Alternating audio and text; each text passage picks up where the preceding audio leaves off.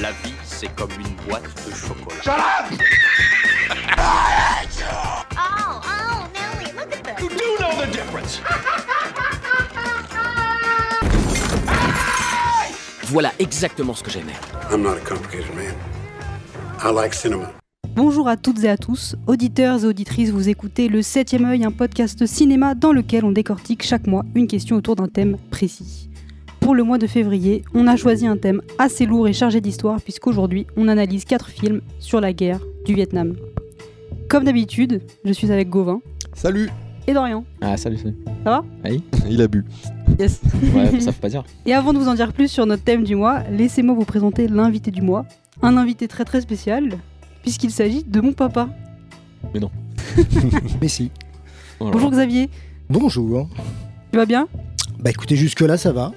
Bah, Est-ce que tu peux euh, peut-être te présenter en, en quelques mots et puis nous, nous dire ton rapport peut-être au cinéma, euh, ce que tu fais dans la vie si tu veux Euh, alors, donc, je m'appelle Xavier, j'ai 54 piges. Donc, ça explique le fait que je sois venu pour la guerre du Vietnam. Je l'ai pas faite, mais je, voilà, je, la connais un peu plus que vous. Alors, je suis bah, prof de, de sax et de saxophone, pardon. Et, et puis, je suis responsable d'un centre culturel à Rony-sur-Seine. Et euh, j'ai été très longtemps disquaire pendant une quinzaine d'années, ce qui explique euh, mon, goût pour le, cinéma.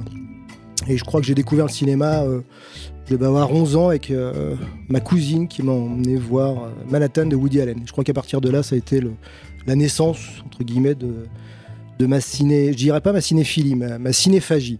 Parce que j'ai vu beaucoup, beaucoup, beaucoup, beaucoup de films. Ok, bah merci.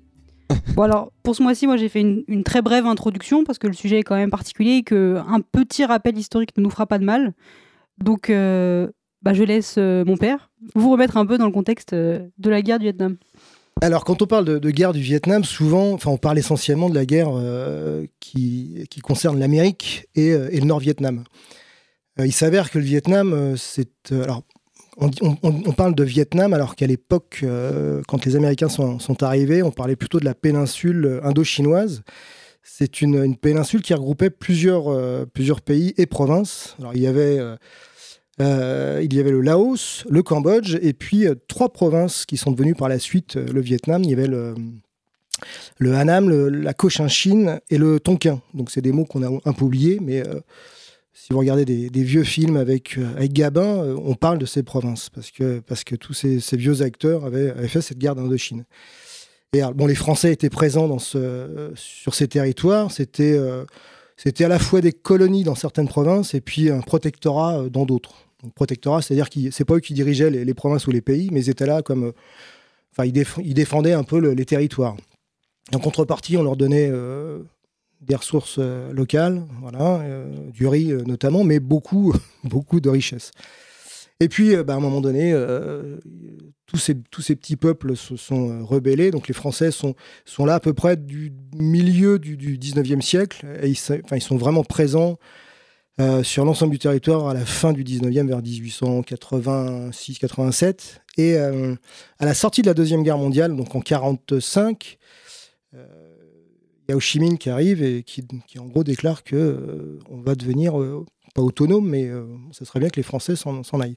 Donc là, à partir de, cette époque, les Français rentrent en lutte. Enfin, c'était pas une guerre, c'était un maintien de l'ordre, on va dire, un peu comme, comme en Algérie. Et, puis, bah, ça dure jusqu'en 54, euh, où là, la défaite du camp de Dien Bien Phu signe l'arrêt des, des Français sur, sur le territoire, sur la péninsule indo-chinoise. Et, euh, et là, les Américains euh, ont senti euh, qu'il y avait peut-être un effet domino qui, pourrait, qui pouvait risquer que le, communisme grimpe, enfin, grappille le, territoire du, Vietnam. C'est-à-dire que la Chine, quand, on parle de, territoire indo-chinois, enfin de, de la péninsule indo-chinoise, c'est-à-dire que c'est situé à l'est de l'Inde et au sud de la Chine. Donc la Chine, communisme, euh, Mao, donc euh, gros gros financement. Et là, euh, l'effet domino était assuré. Donc c'est-à-dire que tout le territoire allait, allait- enfin risquait, c'était pas sûr, mais il risquait de devenir communiste. Donc les Américains ont débarqué. Enfin, ils n'ont pas débarqué, ils ont financé dès 54 Et, euh, et puis les premiers GIs sont arrivés au milieu des années 60, en 60, euh, je sais plus, 64, 60, euh, 64, 65, quoi. Pour, bon, c'est Johnson qui à l'époque euh, qui, est, président. Kennedy euh, s'est fait, euh, s'est fait descendre à Dallas. Et, là, on rentre dans une espèce de, guerre qu'on pense durer quelques semaines, tout au plus quelques mois, parce que l'Amérique, c'est une, puissance, monstrueuse, que ce soit en, termes d'armement, en termes de, puissance économique. C'est juste la plus grande puissance du monde. Ils ont les plus hauts gratte-ciel, euh, l'industrie automobile la plus florissante. euh, le- le, le peuple américain est, le, le- le peuple le plus, heureux- le plus heureux du monde. Donc, il n'y a pas de raison que ça dure. Ça va durer quelques semaines, quelques mois, tout au plus. Bon, pas de chance. Euh, méconnaissance du territoire, ça dure jusqu'en jusqu'en 75. Et en 75, ils se font euh, vraiment foutre dehors. On voit les images d'ailleurs de- de- du consul du- du- américain qui, euh, qui est envahi par les, euh, par les, enfin, par les, les- les Vietnamiens et euh, il débarque par, le, par le toit via, via un hélicoptère. Quoi. On a des Et là- images dans un des films dont on va parler. Oui, oui, oui, oui. Et alors voilà, ce qui est, ce qui est important, c'est de- comprendre qu'un pays comme, comme l'Amérique, aussi grand que l'Amérique, aussi puissant, se soit embourbé dans un, dans, un, dans, un, dans un conflit qui a duré aussi longtemps. Alors, euh, ce qui explique le, le- le- le traumatisme euh, d'un- pays comme l'Amérique qui avait jamais perdu de guerre. Il faut, faut- faut quand même le, le rappeler. Et là, c'est euh, c'est la débandade et c'est euh, et c'est le début de la fin pour l'Amérique, juste même encore aujourd'hui. hein. c'est un conflit qui, euh, qui, qui porte, euh, enfin, voilà, qui, qui, qui- un séquelles, réel quoi. traumatisme pour, ouais, pour même euh, encore aujourd'hui. Merci beaucoup Mais je vous en prie. pour ce petit euh, rappel historique dont on a besoin pour, euh, pour ce genre d'épisode euh, qui s'intéresse à une partie de l'histoire. Euh, donc là, ça peut être intéressant de présenter du coup les quatre films qu'on a choisis. Donc on a chacun, comme d'habitude, choisi un film. On a pris Apocalypse Now de Francis Ford Coppola, Voyage au bout de l'enfer de Michael Cimino, Platoon d'Oliver Stone et Full Metal Jacket de Stanley Kubrick. Donc pour ce genre de thème, euh, la nationalité des films et la date à laquelle ils ont été réalisés varient peu. Euh, alors que d'habitude, on aime bien Ah, vrai. choisir, ouais, on aime bien choisir un, film d'animation, un film un peu plus ancien, un film un peu plus récent, etc. Euh, là, on a uniquement des films américains et tous réalisés entre les années 70 et 80, mais c'est pour des raisons euh, valables, on va dire. Mm. Et à ma de connaissance, méconnaissance euh, de la part de l'équipe de, de cette pas de, non, pas de méconnaissance. Là, pour le coup, il n'y a pas tellement de films d'animation, je crois, sur la guerre du Vietnam. Il n'y a pas de Oh, films des avant les années 70, du coup, puisque Oui, voilà, sûr. ça allait être compliqué. Et des films récents, je crois qu'il n'y en a pas tellement. hein. Des films euh, après les années 90, je crois que. Dis-moi si je me trompe, mais. euh, Il y a eu, si, il y, part, euh, en a eu d'autres, mais euh, euh, il y a eu Tigerland, il y a eu, euh, enfin, si, si, il y a eu pas mal de, de films après, mais, euh, mais les, Les Là, contemporains, le il y en a des, années- enfin, des années 2010, 2020. euh, ah bah beaucoup moins parce que Ouais. euh, le bourbier avait changé. Il y avait, il y a, entre temps, il y a eu l'Irak, euh, Oui, il y a eu d'autres guerres. ouais. mais voilà. Ouais. Et euh, donc que des films américains, parce que pareil, il n'y a pas beaucoup de films du côté vietnamien. À ma connaissance, euh, il y en a pas, non. Ok. Bon, donc voilà, on, on justifie un petit peu notre, notre choix du corpus, quoi. C'est important. Ouais. Et euh, donc, bah, comme chaque mois, on a une, une problématique sur laquelle on va débattre pendant euh, bien une bonne heure, je pense. Et donc la problématique, cette, euh, cette fois-ci, c'est l'invité qui l'a choisi. Parce qu'on a tous des connaissances, effectivement, un peu bancales sur la guerre du Vietnam. Et on s'était dit que ça pouvait être intéressant de demander à un invité un peu plus calé que nous de, de nous donner une problématique. Et donc ce mois-ci, notre problématique c'est pourquoi Hollywood a gagné la guerre du Vietnam. Voilà. Et pour entamer ce cinquième épisode du septième œil, je propose qu'on commence par euh, Platoon.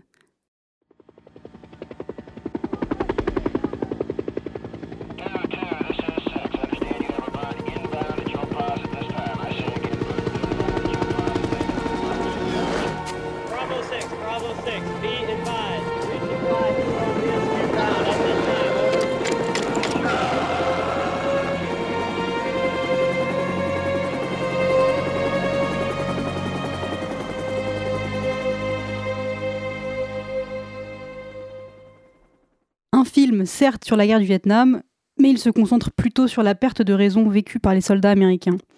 Les hommes, soumis à la folie, s'entretuent peu à peu, influencés par l'horreur de la guerre. On suit Chris Taylor, Charlie Sheen, volontaire pour combattre au Vietnam, personnage relativement autobiographique pour Oliver Stone, le réalisateur qui s'est lui aussi engagé volontairement dans l'US Army. On suit les patrouilles dans la jungle hostile vietnamienne, les embuscades, les attaques dans les villages paysans et toutes les actions de guerre rythmées par des conflits entre les soldats américains. Gauvin, c'est toi qui as choisi euh, de nous parler de Platoon. Ouais, un film que j'avais pas vu avant de m'y intéresser euh, pour le bien du podcast. Et euh, j'ai voulu m'y diriger juste parce que j'étais dans une hype Willem Dafoe récemment. Et bah, j'ai trouvé que c'était une très, bonne découverte déjà. Je- J'en suis ressorti pas forcément grandi parce que je suis pas très touché par la guerre du Vietnam et par les films historiques de base. Euh, mais j'avoue qu'il y a pas mal de choses qui m'ont fait plaisir, euh, notamment des petits doigts d'honneur envers les États-Unis et envers les puissances qui font toujours un peu plaisir. Euh, donc si, si je voulais résumer un petit peu ce que j'ai ressenti vis-à-vis du film, la drogue est la solution.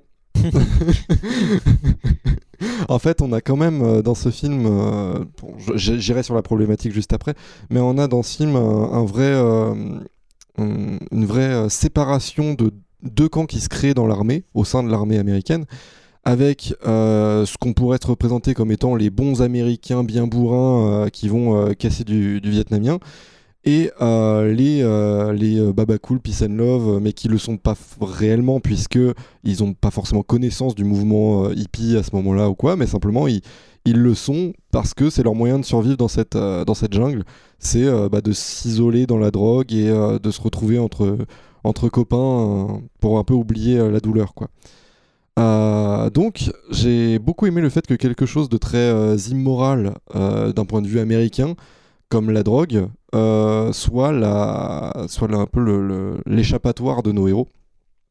Et c'est là que j'ai trouvé qu'il y avait ce premier, doigt d'honneur en mode euh, là on va faire un film qui de base ne pla- plaira pas au gouvernement américain, ne plaira pas à, la vision américaine euh, bien gentille, euh, bien rangée.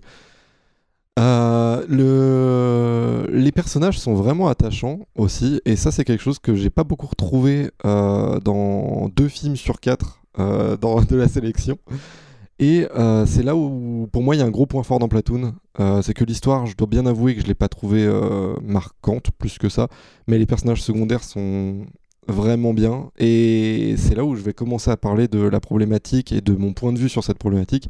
C'est que pour moi Hollywood aujourd'hui et depuis très certainement cette époque-là puisque on est dans une enfin dans une époque où on redynamise Hollywood avec des très gros blockbusters qui arrivent sur une utilisation massive euh, de l'émotion sur le spectateur. Je trouve que depuis cette époque-là, on a commencé à faire des blockbusters qui te prennent aux tripes, qui te créent des personnages attachants, qui sont pas forcément euh, des personnages auxquels tu vas te, t'approprier, mais qui sont des personnages euh, travaillés, voire même clichés, pour créer des émotions simples, telles que bah, la souffrance de voir euh, un être euh, qu'on a suivi depuis le début mourir, ou euh, la colère envers un personnage qui, persévère dans des actes immoraux. On a quand même, je, dois, bien avouer que le, deuxième groupe, le groupe de, bons Américains bien bourrins, j'avais envie qu'ils meurent tout le long du film. Voilà, je me disais, j'aimerais bien qu'il y ait des petits Vietnamiens qui passent dans le coin parce que euh, les viols sur enfants c'est pas super. Du coup, je dois bien avouer que j'aurais préféré ça. Et pour autant, bah, c'est les gentils qui meurent parce que c'est un film euh, blockbuster euh, américain. Donc il faut que les gentils meurent pour qu'on soit bien bien touché par ce qui se passe. Et donc Hollywood a gagné la guerre du Vietnam parce que, en tout cas dans ce film-là, Hollywood a su renaître de ses cendres de cette défaite du Vietnam en proposant quelque chose qui est euh, contre-intuitif pour, euh, pour un État si euh, protectionniste, et on va pas dire arriéré, mais presque, mais qui du coup va totalement à l'encontre de ça et qui gagne de l'argent de ça, puisque ça a super bien marché, et qui du coup renfloue les caisses des protectionnistes et des arriérés. Donc, ouais, Platoon pour moi c'est surtout ça, c'est un peu une base de, euh, du cinéma américain tel qu'on l'a aujourd'hui, même dans des films vachement plus récents, même dans euh, The Creator sorti il y a pas si longtemps, euh, ce genre de film-là, on est sur une base qui se répète, qui se répète, qui se répète, alors que pourtant on part d'un réalisateur, donc là, si tu peux me rappeler son nom, Stone Oliver Stone. ouais. Oliver Stone, qui avait pas forcément cette vocation-là au départ et qui voulait peut-être raconter une histoire, euh, soit qu'il a vécu, soit qu'il a entendu, euh, parce que bah forcément l'époque oblige. si tu l'as pas vécu, t'en as forcément très bien entendu parler, t'as des copains qui l'ont vécu ou quoi. Et d'ailleurs, tu m'avais dit, euh, Xavier, que euh, il avait potentiellement vécu cette histoire. euh, Bah, c'est totalement autobiographique. Ouais, ouais. donc euh, encore plus. Donc c'est vraiment pas quelqu'un qui avait pour vocation de se, de se faire de l'argent sur, euh, sur sa propre histoire. C'est quelqu'un qui voulait raconter son histoire. Et pour autant, bah, ça a carrément marché pour, euh, pour Hollywood, finalement. Donc euh, voilà mon petit point de vue. Je sais pas ce que vous en pensez, vous. euh. vis-à-vis de ça Euh, moi, j'ai bien aimé. Moi, j'avais déjà vu. Bah, tous les films, je les avais déjà vus. Du coup, ça m'a donné l'occasion de les revoir.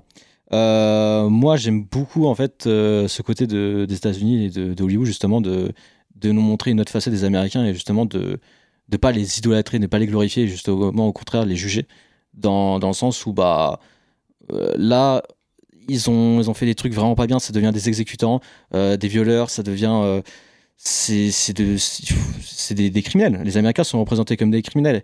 Et à côté de ça, tu as toujours ce personnage qui est une sorte de, de spectateur, de témoin et finalement d'acteur de, ce- genre de, conflit qui est bah, le Tyler, qui est là, qui même au début on voit on le voit arriver sur le dans le sur le dans l'aéroport tu les tu vois tu les vois tu le vois en train de regarder tous les tous les soldats qui sont complètement euh, dépressifs. Ils, ils ont ils ont vraiment vécu la guerre.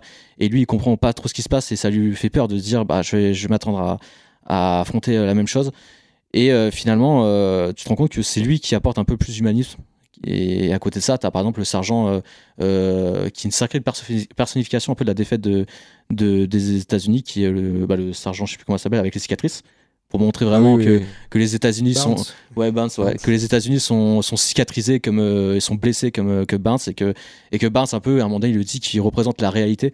Il représente la réalité par rapport à la drogue et tout ça que lui il ramène tout le monde à la réalité en mode bah c'est moi la réalité c'est moi les États-Unis c'est moi les blessures c'est moi les cicatrices. Et, euh, et c'est horrible enfin c'est bizarre parce que finalement c'est lui l'antagoniste et le film insiste bien sur bah les Américains ne, ne se combattent pas les Vietnamiens ils se combattent entre eux.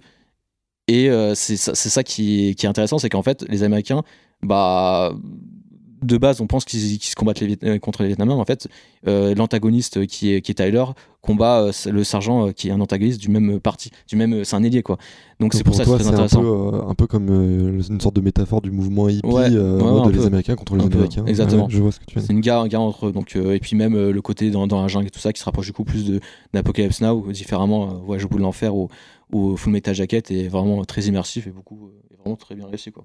Ouais, clairement. Ouais. Ouais, moi je, je vous rejoins complètement. hein. C'est ça, c'est la guerre qui oppose les Américains entre eux. Il y a plein de, de motifs qui apparaissent dans le film. Euh, Enfin, t'as Willem Dafoe qui dit hein, au début du film qu'on va perdre la guerre. Il dit We're gonna lose this war. Et puis il y a plein de, ouais, il y a plein de moments ultra cyniques. Enfin, t'as Bunny, le personnage de du soldat qui est super jeune, là, que je crois qu'il est même pas majeur, Ouais. euh, Ouais. qui dit euh, qu'ici c'est trop bien parce que personne te fait chier. Il dit ça littéralement. Et puis il dit oh, ici ton seul souci c'est c'est de pas mourir. Et puis si ça arrive, bah tu t'en rends même pas compte.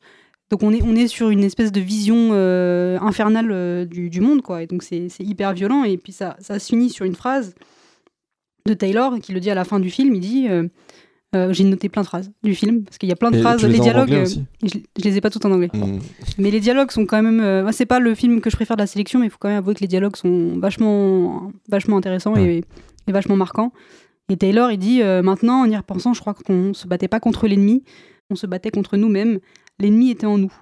Donc en fait, le Vietnam n'est même plus euh, le centre euh, du film. Donc, euh, enfin voilà, je, je vais pas répéter tout ce que vous avez Mm. dit, mais on est tous d'accord là-dessus. Ouais, c'est ça, c'est un Mm. contexte pour montrer la, la haine des Américains entre eux et le, le- le- le truc qu'il faut régler, quoi, Mm. tout simplement. C'est aussi ce que tu as ressenti? Euh, alors, je suis pas tout à fait euh, d'accord sur le, sur le propos de, enfin, de Gauvin euh, dès le début, euh, quand, quand, il, quand il dit qu'Hollywood a gagné. euh, sur, sur ce propos-là, je suis pas d'accord, parce que euh, c'est un des premiers films où, où on traite justement du viol, de l'assassinat, euh, euh, c'est- enfin, frontalement. Peut-être un peu trop frontalement pour moi. Je trouve que c'est un film qui est un peu trop caricatural. Euh, la musique est trop présente et, et beaucoup trop. euh, on appuie tellement euh, la mort de. C'est euh, mélodramatique. Hein, c'est ouais. c'est c'est c'est tellement- c'est- c'en est caricatural quoi. Et d'ailleurs le- la scène a été reprise plusieurs fois. Ça reste quand même l'un des sur les quatre, c'est peut-être le film le plus réaliste entre guillemets.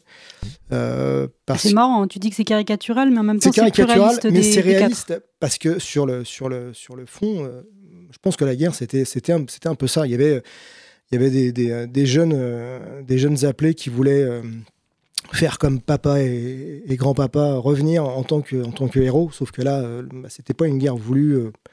Et puis, tu as, les soldats de, métier qui, eux, quand ils sont arrivés, de toute façon, ils savaient que, que ça aurait été la merde dès le début. Quoi. Ils savaient que dès le début que c'était perdu, mais ils y allaient quand même parce que c'est leur métier. Et, euh, et donc, ce que je trouve caricatural, c'est que bon, c'est, le plus parce que bon, déjà, Oliver Stone, c'est un ancien vétéran du Vietnam, donc il l'a vécu. Il était, euh, il se prédestinait à une carrière de, je sais plus, de, médecin, d'avocat. Enfin, il faisait des études. Donc, il aurait dû arriver euh, en étant sous-officier. Il a refusé, il est, devenu simple soldat, et puis euh, il a voulu se confronter à, ce que c'était vraiment que la guerre. Bon, ça a été un choc et un traumatisme pour lui, et je pense qu'il il- il s'est, en faisant le film, il, s'est un petit peu auto, auto, euh, auto-critiqué parce que je- il regrette pas de l'avoir fait. Il s'est, retrouvé avec son père après, enfin après, après cette guerre, mais, mais il s'est, euh, euh, il s'est, un peu confronté à ses, à ses démons parce qu'il pensait qu'il, reviendrait effectivement euh, En héros. en héros, mais euh, bah, ça, n'a pas été le cas. Et, mais c'est un film qui a marqué quand même les esprits parce que parce que les gens ont pris conscience que la guerre c'était pas que, enfin c'est surtout les vétérans qui ont trouvé que le film était intéressant et que Rambo n'était pas forcément la réalité, que la, la- la roulette russe euh, ça représentait pas du tout ce qui se passait là-bas et que c'était des simples des simples gars quoi. Il y a la roulette russe aussi dans Rambo Non non, Ah bah, mais euh, Non, mais pour citer d'autres exemples. Ah oui, on va- on d'accord. va, on va parler euh, ensuite, voilà. Ok. Non, c'est vrai que comparé aux autres films, c'est celui qui est le plus euh, dans le conflit. Mm. Euh, des tirs, euh, des euh, tranchées, euh, des, euh, des souterrains, etc. Euh, les autres ont, ont tous un petit peu euh, survolé ce sujet-là pour pouvoir parler de choses qui leur semblaient plus intéressantes. Et c'est un film un peu miroir avec euh, Outrage, qui est, qui est un, Ah ouais, de Brian De Palma. ouais. de Brian De Palma, oui, qui, euh, qui traite euh, là frontalement de- du, du, du viol et de l'assassinat d'une jeune vietnamienne. Et le, le propos est sensiblement le même. Mais peut-être mieux fait, mais après... Non, mais je suis d'accord aussi sur ce point-là. Après, euh, ça, c'est vraiment euh, critique, euh, critique de réalisation et compagnie. Donc, c'est pas forcément le sujet. Mais c'est vrai que j'ai trouvé que la scène, euh, notamment euh, du viol, était euh, trop euh, visible pour pas être assez marquante. Euh, je trouve que si on le montre à fond, faut que derrière on soit traumatisé à vie. Et je l'ai pas été. Donc, autant ne pas le montrer. Oui. Voilà. complètement, je suis d'accord. Donc, euh, voilà, après, c'est juste euh, en purement de manière euh, la réalisation. Quoi. Bah parfait. Bah je propose qu'on continue sur euh, Full Metal Jacket.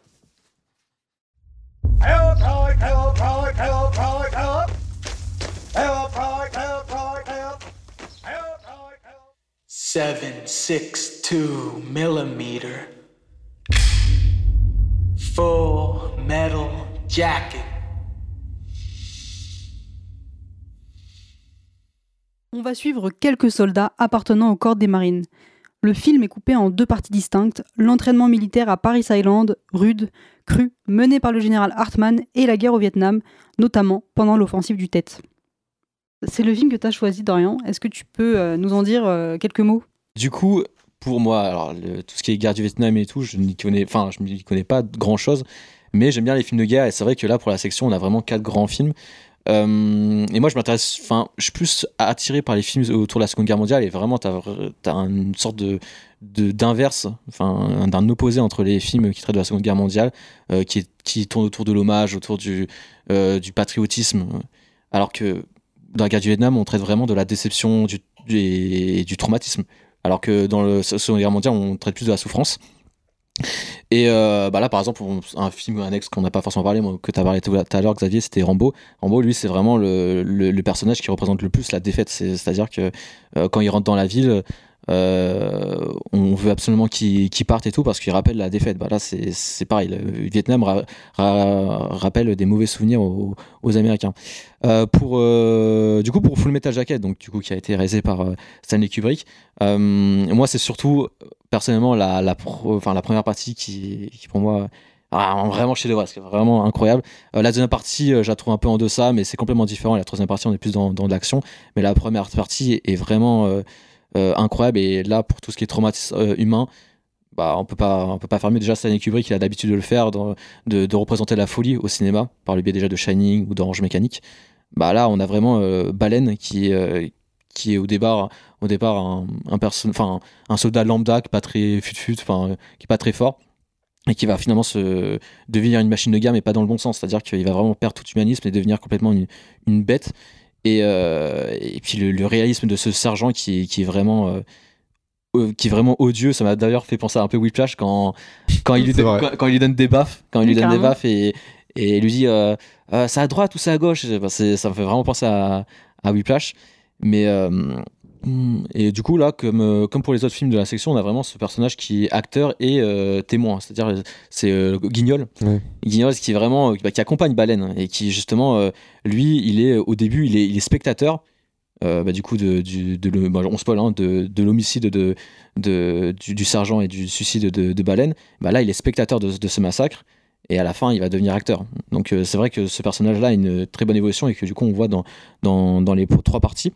Euh, dans la deuxième partie, on a vraiment du coup, on se concentre plus du coup sur ce personnage qui est Guignol, et on va se rendre compte que c'est le personnage un peu comme euh, euh, comme Tyler dans Platoon, qui est très humain, dans le sens où, bah déjà rien que dans son caractère design un peu, où il a euh, le, le petit badge Peace, mais à côté de ça, il a le casque Born to Kill, c'est-à-dire que l'humanisme représente euh, le, le badge Peace, mais Born to Kill en rappelant que quand même euh, euh, la, la guerre est violente et qui, violente et qui, qui en est conscient. Bah, la dualité de l'homme, comme Oui, c'est ça, c'est vraiment, bah, c'est comme il a dit, hein, c'est vraiment la dualité de l'homme. Et, et voilà, on a, on a aussi une, une partie 2 qui est beaucoup plus légère que la partie 1 qui est vraiment très froide, très, très euh, sec, très rigide, bah, comme euh, un peu le style de, de Kubrick qui est, qui est de faire ce genre de, de, de scène euh, très très froide. Bah, dès le premier plan, on a vraiment tous les soldats qui se font raser les cheveux comme si on, on leur enlevait leur, humanisme. Bah là, dans, dans la deuxième partie, on se rend compte qu'ils ont tous récupéré leurs cheveux, qu'il y a un peu plus de on rigole un peu plus, c'est un peu plus, un peu plus léger, il y a de la musique un peu plus euh, dansant, c'est un peu plus léger. On, se, on développe un peu les personnages et surtout du coup le personnage de, de Guignol. Et euh, à la fin, bah, on a la troisième partie qui sera beaucoup plus euh, linéaire, qui va revenir beaucoup plus linéaire comme la première partie. C'est pour ça la deuxième partie, je la trouve un peu en deçà parce que je la trouve un peu plus décousue. Mais la troisième partie est beaucoup plus linéaire dans le sens où on rentre dans l'action, on va, d'un point A à un point B. Et euh, là, on se rend compte que le personnage bah, le plus humain va être un peu contraint de, bah, de descendre, d'abattre une, une jeune fille. Et là, on se rend compte qu'il aurait pu l'épargner. Finalement, il, il se fait happer par la guerre qui, qui aura raison de lui. Et, euh, et voilà, finalement, il a, il a fait, euh, il a, il a abattu euh, la, la fille. Et on se rend compte que même lui, qui est le plus humain, bah, il est comme les autres. Et il est, bah, il est, c'est un, comment dire, c'est un meurtrier, quoi, finalement. Donc voilà. Juste pour être sûr, quand tu parles de la troisième partie, c'est euh, les retrouvailles avec Cowboy? Euh, troisième partie, c'est vraiment euh, les toutes l'espace d'action là dans le. Donc euh, quand ils arrivent devant les immeubles. Ouais, ça Ok, c'est la troisième partie pour moi. Ouais, bah, je suis assez d'accord avec toi du Ouais. coup que la deuxième partie, pour moi, j'avais l'impression de repartir sur une redécouverte de personnages, re- recréation de d'ambiance, recréation de voilà tout, tout un groupe. Et euh, alors qu'on l'avait déjà fait dans la première partie, donc j'avais pas trop bien compris pourquoi on refaisait ça à nouveau avec des nouveaux personnages. Euh, et c'est pour ça que je suis d'accord, la, troisième partie était vachement plus marquante. Mais que la première partie est la incroyable, ouais. incroyable, vraiment. C'est donc voilà.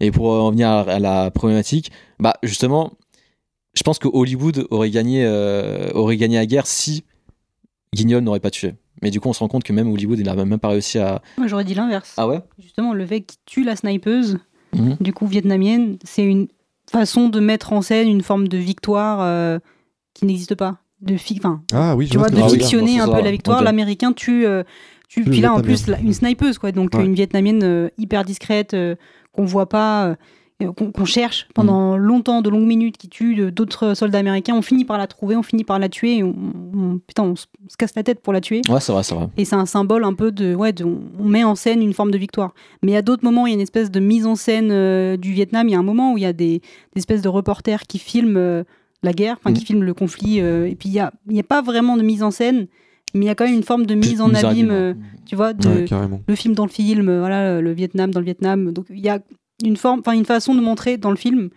que on va pas raconter euh, la guerre du Vietnam telle qu'elle a vraiment Mhm. été, puisque ça reste un film et donc il y a forcément de la fiction et ces personnages-là n'existent pas. Mais on va la- le raconter comme on veut et on va pas forcément montrer qu'on l'a perdu.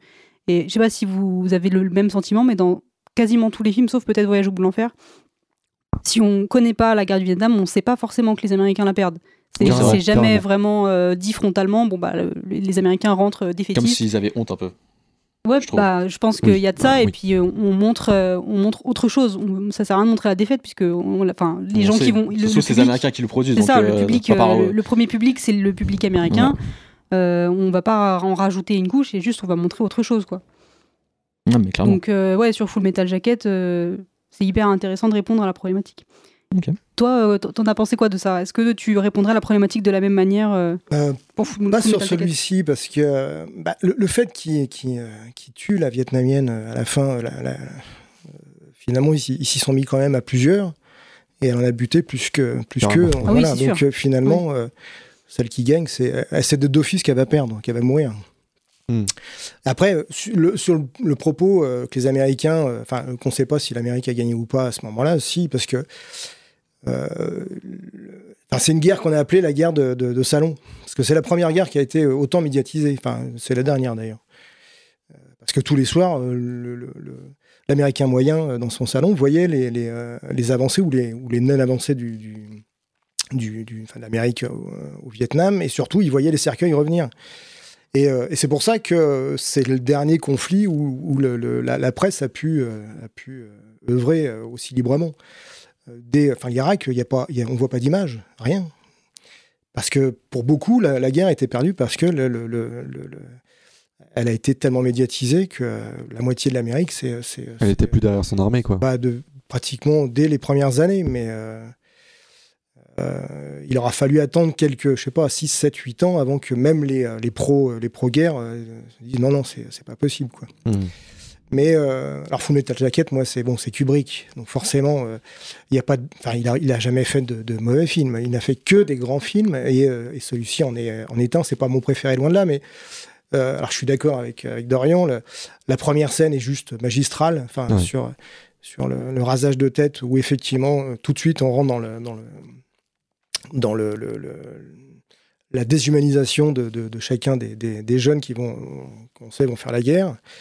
Euh, la première partie avec l'entraînement, elle est ultra réaliste. Alors bon, moi j'ai fait j'ai fait mon service militaire euh, chez les paras et je peux vous dire qu'on en est, euh, bah, c'est ça, c'est exactement ça. On, on chante des, des, des chants à la con et puis, euh, et puis très vite on devient, euh, on est en, en deux mois on est on est des, des, ouais, des killers quoi. Mais Ouais. malgré nous, parce que on est, on a été lobotomisé en deux mois et c'est rapide. hein. je, peux vous, je, peux, je peux vous garantir que ça va très vite.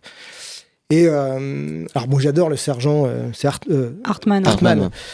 Alors le sergent Hartman, Hartman c'est un, c'est un, un vrai, je crois. un- oui, oui, il a vraiment vrai été euh, formateur, c'est vraiment sergent. Mm. euh, il a vraiment formé des, des militaires. Et, Il a le débit de parole, en tout cas. Ah, il est, il est Ouais, chaud. ouais, L'imagination.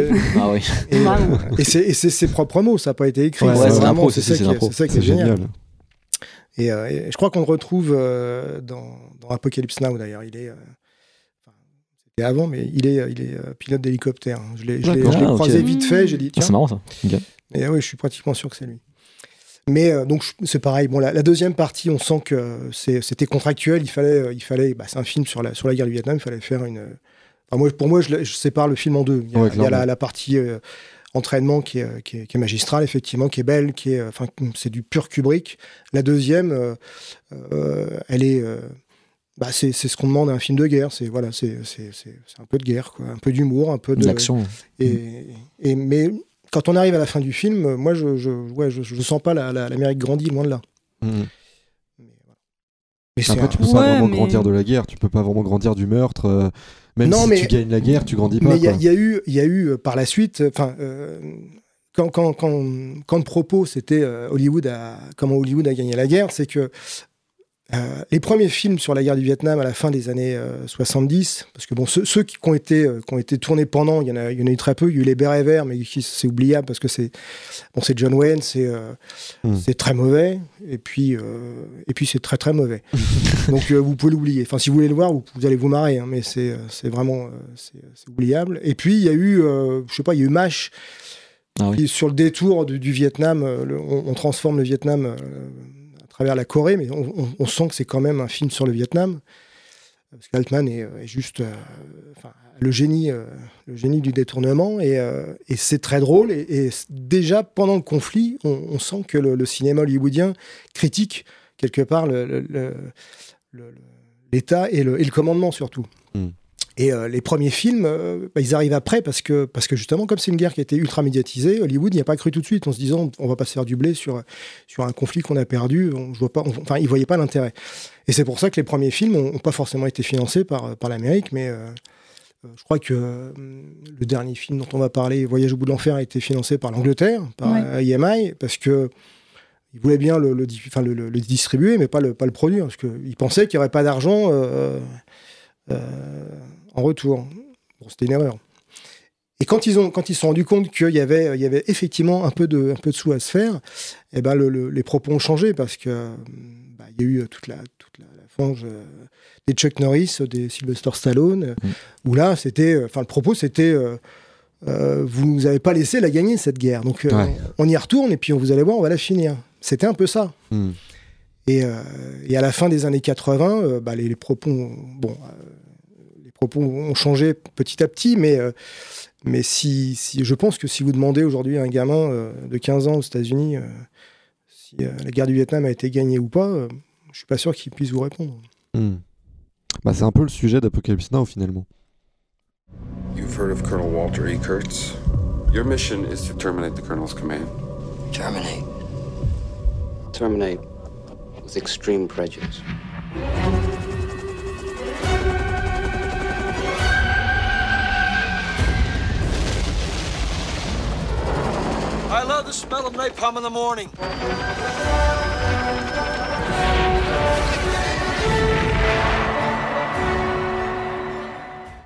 En plein conflit, le capitaine Benjamin Willard, Martin Sheen, est envoyé en mission par les services secrets américains.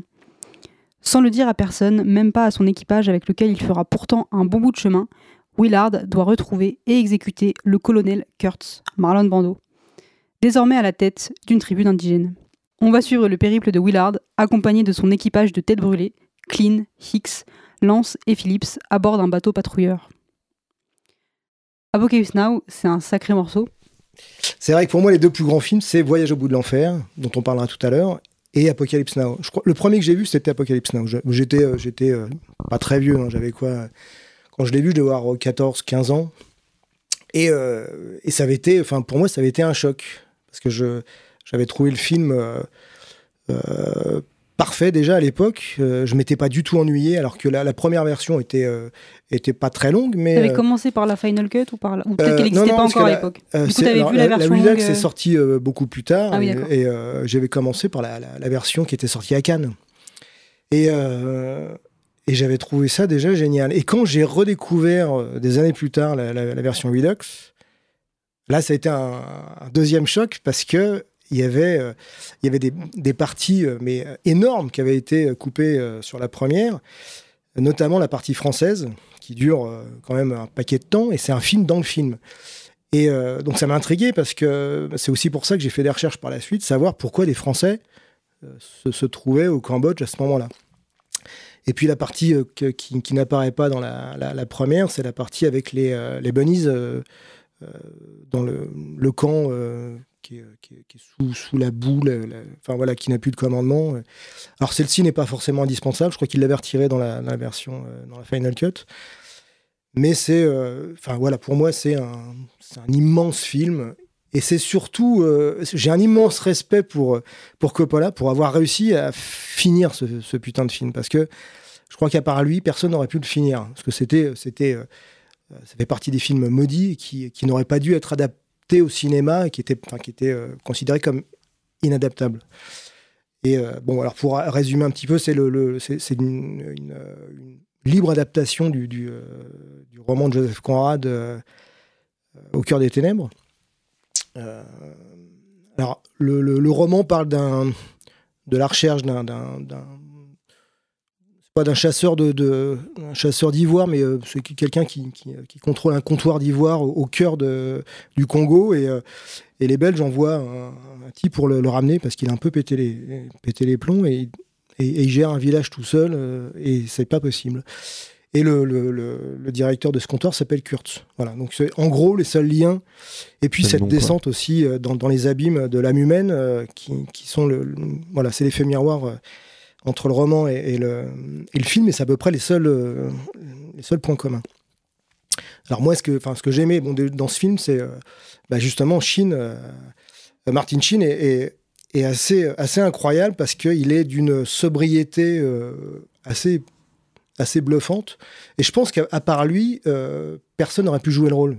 Je trouve ça, fou, mais alors quand Coppola s'est attaqué au film, il a pensé à Redford, Il a pensé à Steve, euh, Steve McQueen, mais qui était, euh, qui, qui était déjà euh, sur, sur d'autres projets. Et puis ça l'intéressait pas de travailler aussi longtemps.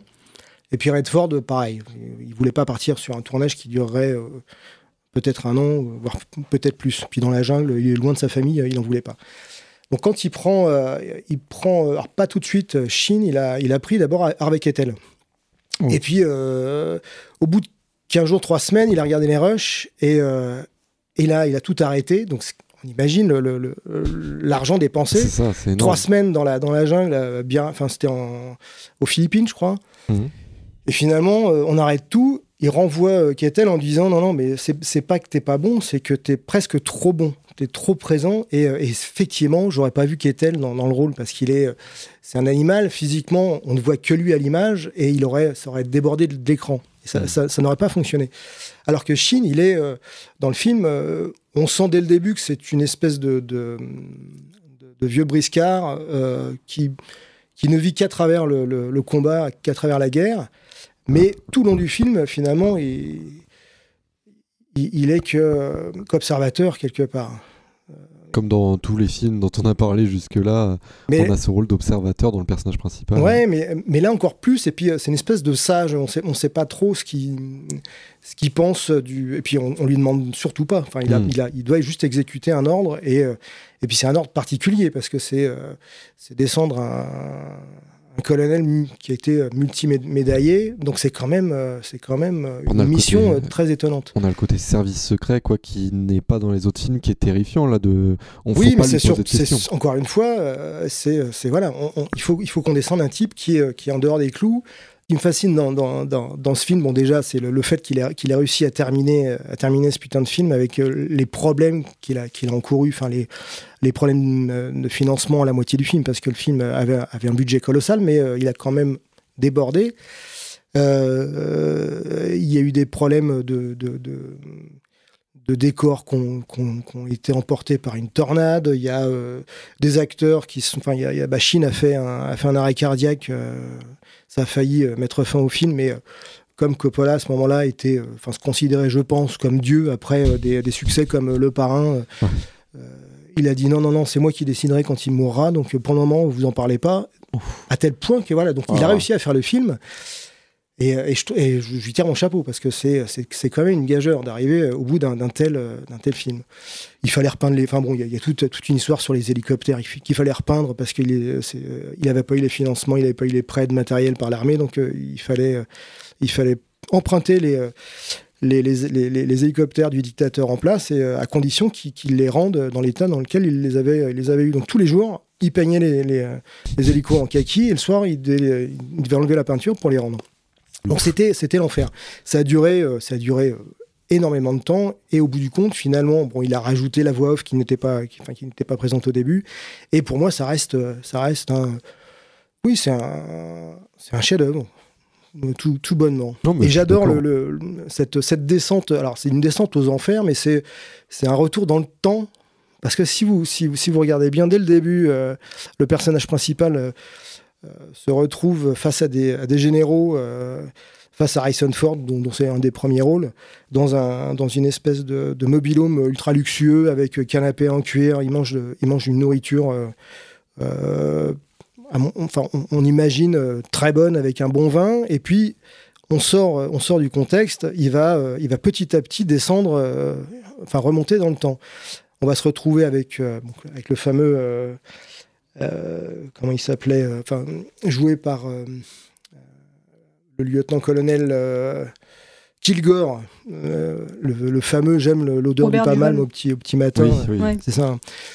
Euh, qui est, euh, Robert Duval, enfin l'immense Robert Duval. Et, euh, et puis à partir de là, on va commencer à faire une remontée dans le temps où on va d'abord voir les, les bunnies euh, faire un show et puis on va les recroiser un peu plus loin, mais dans un état euh, en moins bonne santé. On a l'impression qu'elles ont vieilli. Le camp est, totalement dévasté par, par la pluie, la boue. Il n'y a plus de commandant. Ils sont, on se doute qu'il, il est mort d'ailleurs. On se doute pas, il est mort. Et puis plus on avance, plus on remonte dans le temps. Le premier mort est tué par balle. C'est le, c'est le jeune. euh, Le plus jeune de la bande. Celui plus jeune qui de la était, bande, euh, je crois qu'il a commencé le tournage, il avait 14 ans. J'avais cru voir ça Ah, en me renseignant. C'est Laurence, bah, c'est Laurence Fishburne, c'est ça Ouais. hein, qui, Clean euh, dans le film. qui- voilà, qu'on qu'on retrouvera après dans Matrix. Bien Oui, plus tard. c'est vrai. Eh oui. Et Mais dans John Wick aussi. Et euh, donc lui meurt par balle. Le deuxième mort, c'est par, euh, c'est avec une, une Une lance. Déjà, on a l'impression de, faire un retour dans le temps. Et puis il y a euh, ce camp de Français, enfin ce, retranchement euh, dans une maison coloniale où des, Français sont là, mais euh, depuis peut-être 40, enfin on ne sait pas depuis quand ils sont là, mais c'est assez étonnant. Et puis on arrive dans le, village de, de Courtes où là, on a des pirogues et des types qui sont peinturlurés euh, façon, préhistoire presque. hein. Et, c'est, enfin, il y a une espèce de descente dans le temps et aux enfers. Et le personnage principal finalement se transforme aussi petit à petit. Et puis ce que j'aime dans ce film, c'est que la, la fin reste euh, totalement, euh, totalement ouverte. Et puis c'est surtout, euh, bon, il y a quand même, ne, pas oublier Marlon Brando qui est, enfin moi l'image qui me reste, la première fois que j'ai vu Brando dans ce film, je l'ai vu apparaître. euh, C'est la seule image qui m'est restée. euh, après, on le voit très peu, mais il devait, il devait arriver sur le, On le voit dans le noir. il devait arriver sur le tournage, il devait être sec et euh, avec, avec une barbe et des cheveux longs. Et puis bon, bah, comme Brando euh, se fout de tout, il est arrivé avec euh, 20 kilos de trop, euh, le crâne rasé. Ça connaît- aussi peut-être que pour il Harvey connaissait pas son texte et euh, C'est pour ça que Harvey Keitel, du coup, il voulait, euh, il voulait pas qu'il soit trop bon, pour que justement on ait vraiment cette domination, que Marlon Brando soit au-dessus. bah, je sais pas. Non, aussi. c'est parce que Brando, de toute façon, quoi qu'il arrive, Ouais. été de toute façon au-dessus. Mais Harvey Mais Keitel, le- l'espace aurait été un peu plus réduit par rapport à. je, je crois pas. Ah ouais. Enfin, le- J'ai vu des films avec Brando, euh, avec des, des, des, des monstres, des monstres du théâtre et du cinéma, et à chaque fois, Et le- Oui, mais Brando, sûr, Brando, sera toujours au-dessus, ça c'est clair. On peut, voilà, c'est. Ouais. Mais Brando, c'est un cas, c'est un cas d'école. hein, Mm. Et donc après, après ce film, Brando n'a plus jamais rien. Enfin, il a, il a fait que des, que des mauvais films. Chine, euh, bah, il a, il a une longue traversée du désert. On l'a pu, on l'a pu Ouais. pendant très longtemps. Et puis, bah, les autres acteurs, c'est pareil. On les a, on les a pratiquement tous oubliés. Donc, euh, c'est un film à la fois maudit entre guillemets parce que le, le tournage était monstrueux.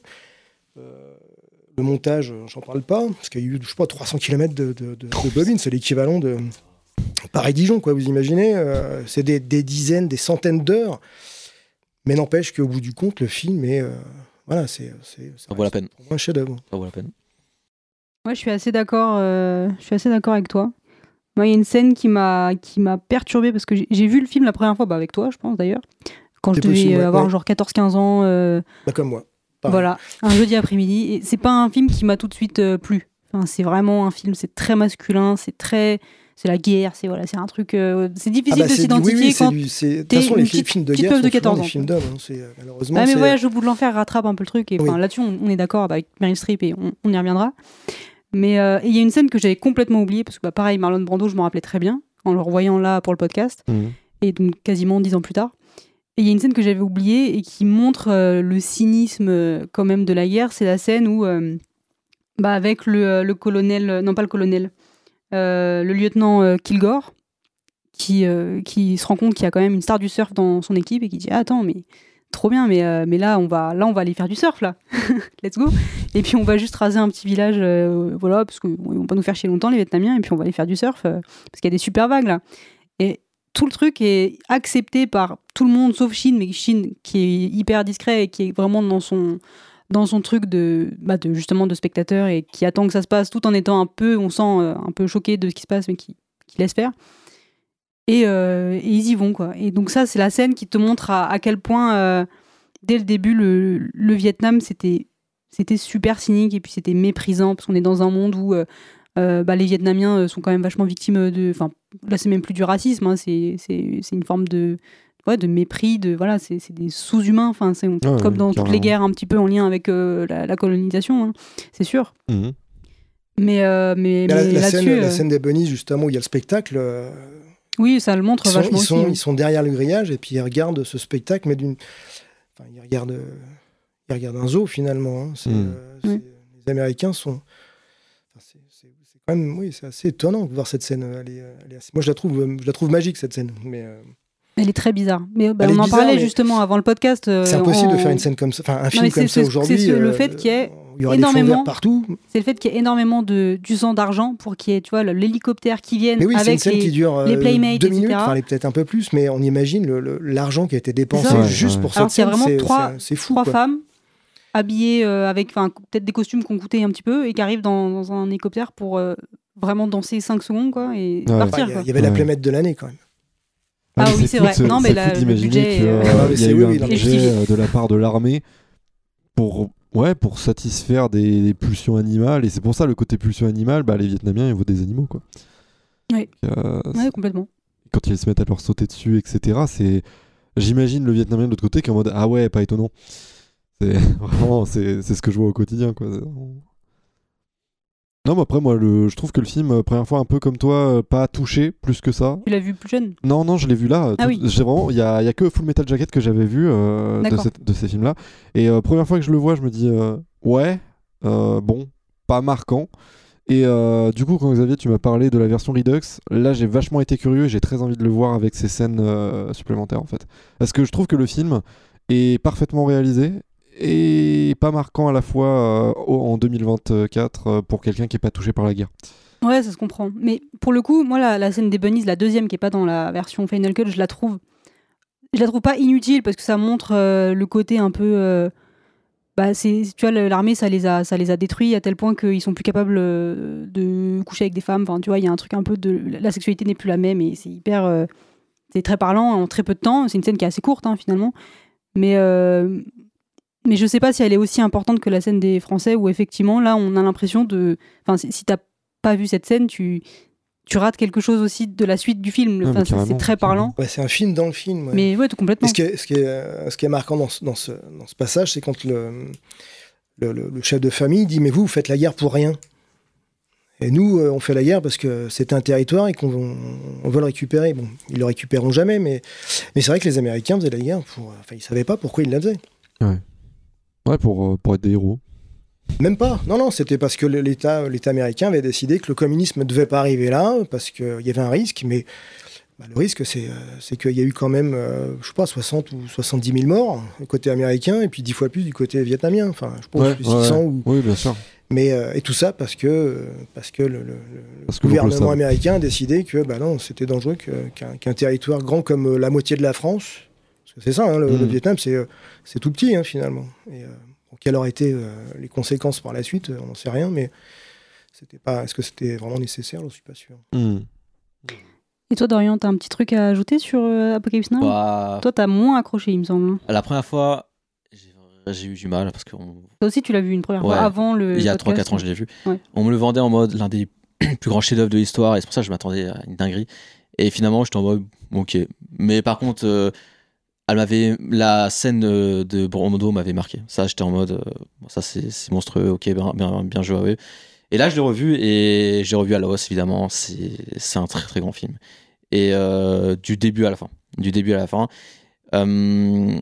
Et il y a quelque chose qu'on n'a pas dit, je trouve qu'il y a dans Platoon et dans Full Metal, c'est que justement ce que tu as parlé par rapport à, enfin ce que tu ce que dit par rapport aux surfeurs, bah, c'est ce que je voulais parler de ça aussi euh, dans la représentation de, bah, de l'armée am- américaine qui attaque les Vietnamiens. Déjà, ils rentrent sur la chevauchée Valkyrie, donc ça c'est vraiment un truc américain. Euh, On rentre dans une musique avec une musique très grandiose, très triomphante. Et le découpage est terrifiant. Parce que juste après, qu'est-ce qu'on voit? On voit des enfants, on voit des enfants juste se protéger, on voit des innocents euh, courir dans tous les sens, mais on voit très peu de militaires répondre euh, et euh, répondre à l'attaque américaine qui, qui arrive. C'est Tout ça pour, pour dire que bah, les Américains, c'est juste, ils sont juste cruels en fait de s'attaquer à, des, à des innocents où on voit très peu de militaires, où ils s'attaquent vraiment à, à, des gens enfin, ils s'attaquent pas à, à des personnes à leur taille, quoi. Et euh, il y a de l'irrespect justement par rapport au surf, c'est-à-dire que bah on est en train de, de tuer, des, décimer de- une population, mais à côté, vas-y, on fait du surf, on s'en fout. Genre euh, à un moment donné, euh, le sergent, il, il veut, il veut donner à boire au, un, un- à un ennemi, bah non, il s'en fout, il veut aller faire du surf, il il a rien à foutre. Mm. Donc c'est, je sais pas, c'est glacial la, manière dont c'est représenté. Puis bon, techniquement, le, film il, est- il est incroyable, Le- la photographie est folle, avec cet aspect un peu jaunâtre, très stylé. Et, et même le, développement du, du personnage, euh, personnage principal, euh, Willard, du coup, qui, euh, qui est vraiment euh, en totale obsession et en totale fascination face à, son, à son objectif de tuer du coup Kurtz, bah, se rend compte que bah, il, devient fou, il devient fou. Et même euh, ces personnages, ce personne, on va pas dire que c'est une personne qui est très humaniste, enfin, qui n'est pas très humanisée parce que on, a du mal un peu à le cerner, mais on rend compte qu'il perd complètement humaniste quand il tue cette Vietnamienne dans le, dans, le bateau alors qu'elle était, euh, était encore à l'agonie, elle était pas encore morte, mais elle le descend, il la bat froidement. Là, tu as le point de rupture, c'est même la manière dont il a fait. Là, on, se rend compte, ah ok, il y a moyen qui se rapproche de Kurtz. Là, il sera en train de se rapprocher de Kurtz, de, de ses méthodes un peu bizarres, de sa folie. Euh, et son, son personnage, qui, qui est loin d'être aussi grandiose que Marlon Brando, euh, reste aussi intéressant parce qu'on essaye de. Enfin, c'est un peu Brando, c'est un peu le dieu. Et euh, ce, ce personnage, même s'il a il a l'air euh, ordinaire, bah, ça, fait, ça fait un peu miroir à nous qui sommes ordinaires et qui, qui peuvent se rapprocher de, de, de ce dieu complètement diabolique. euh. Donc c'est pour ça, je trouve que c'est c'est plutôt bien foutu. quoi. Mm. Ouais, bah complètement, on est spectateur avec, euh, avec Shin et, et avec les personnages de Platoon et euh, de euh, Full Metal Jacket, mais je trouve pas que ça soit le cas dans Voyage au bout de l'enfer. One shot is what it's all about. A deer has to be taken with one shot. I don't think about one shot anymore.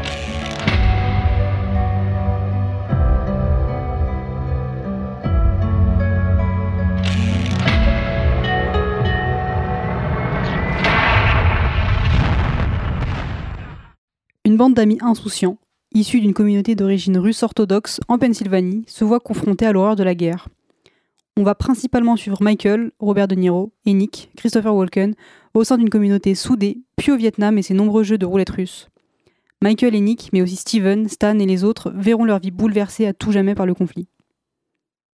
Dommage ou Blanc-Fer, c'est un film que j'ai choisi pour cet épisode parce que c'est le film qui m'a le plus euh, marqué, que pareil j'ai dû voir autour de 14 ans euh, bah, avec, euh, avec toi. Et, euh, et je l'ai revu avec toi il y a peut-être un mois ou deux. Ouais. Près. Et, euh, et c'est, c'est, c'est énorme, c'est immense. Je pense que c'est, c'est un de mes films euh, préférés maintenant. Euh, parce que euh, pour trois heures, il n'y a pas une minute de trop, je pense. C'est un film extrêmement bien interprété, extrêmement bien écrit. En termes de dialogue, c'est assez impressionnant. Dorian n'est pas d'accord avec moi, mais Dorian, qu'est-ce que tu fais là? Tu vas voir, tu vas voir, et euh, je le trouve, euh, je le trouve assez fou. Et puis bon, bah, pareil, on en a reparlé, donc je vais redire des trucs que tu m'as dit aussi, mais, euh, c'est un film de, avec lequel on a, on a beaucoup euh, discuté. Et euh, donc avec euh, Xavier, parce que si on dit pas nos noms, on sait pas à qui je m'adresse, mais voilà. On se doute que tu parles à ton père. avec mon papa.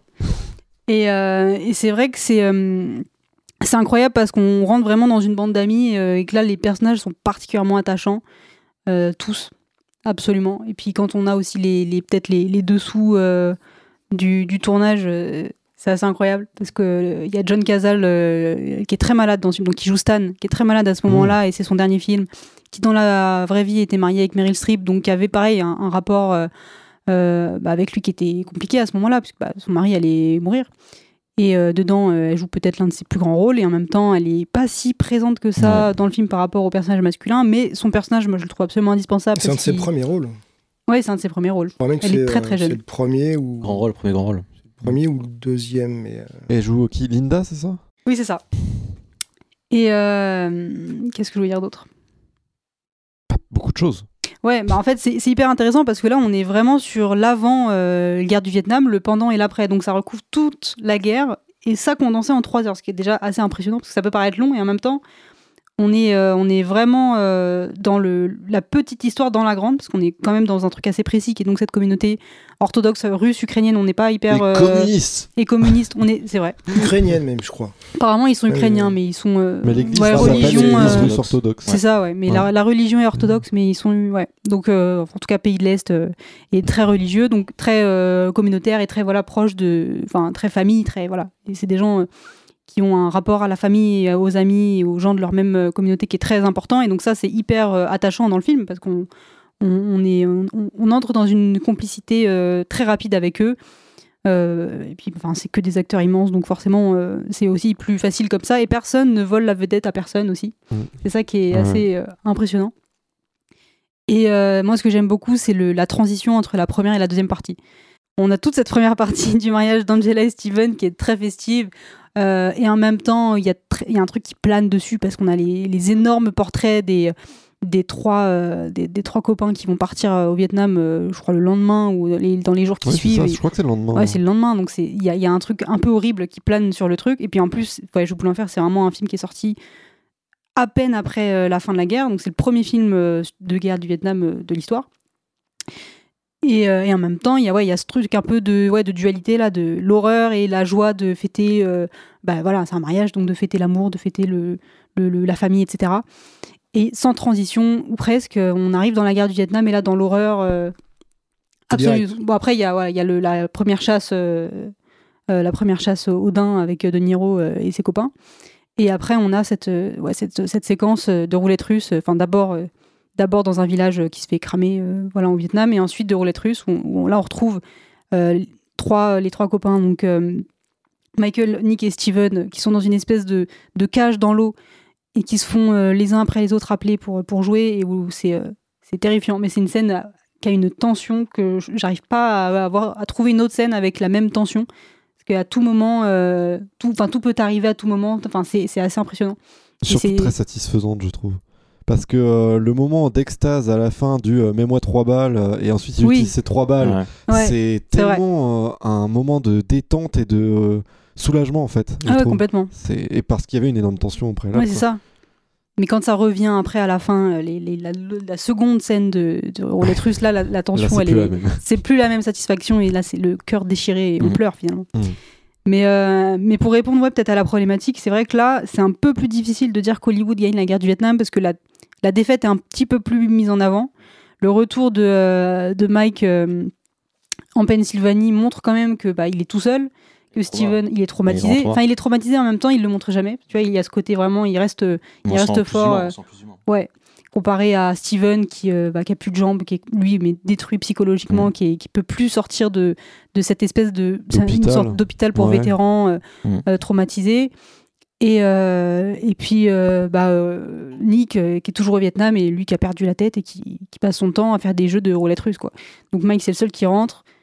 Et puis là en fait on s'en fout que, l'Amérique ait gagné ou perdu la guerre du Vietnam puisque bah, en fait il y a plus voilà exactement les potes sont plus là quoi. Ou alors ceux qui sont là ils sont détruits. Donc euh, Mhm. c'est surtout ça qui prime et on s'intéresse plus à ça. Donc euh, Bah, ouais, on, ressent pour bien, ça, euh, on ressent bien ce que tu disais Xavier de euh, les soldats rentrent et ils sont pas félicités pour ça ils sont pas Ouais, ils refuse. retournent à leur Ou alors il vie, refuse ou les- alors- la félicitation parce que là il veut pas rentrer Bah, chez lui. Mike, Quand il rentre, lui, c'est- il refuse, mais pour Steve, euh, bah, il est juste envoyé à l'hôpital et c'est bon. hein. Il est mis à l'hôpital, quoi. ouais.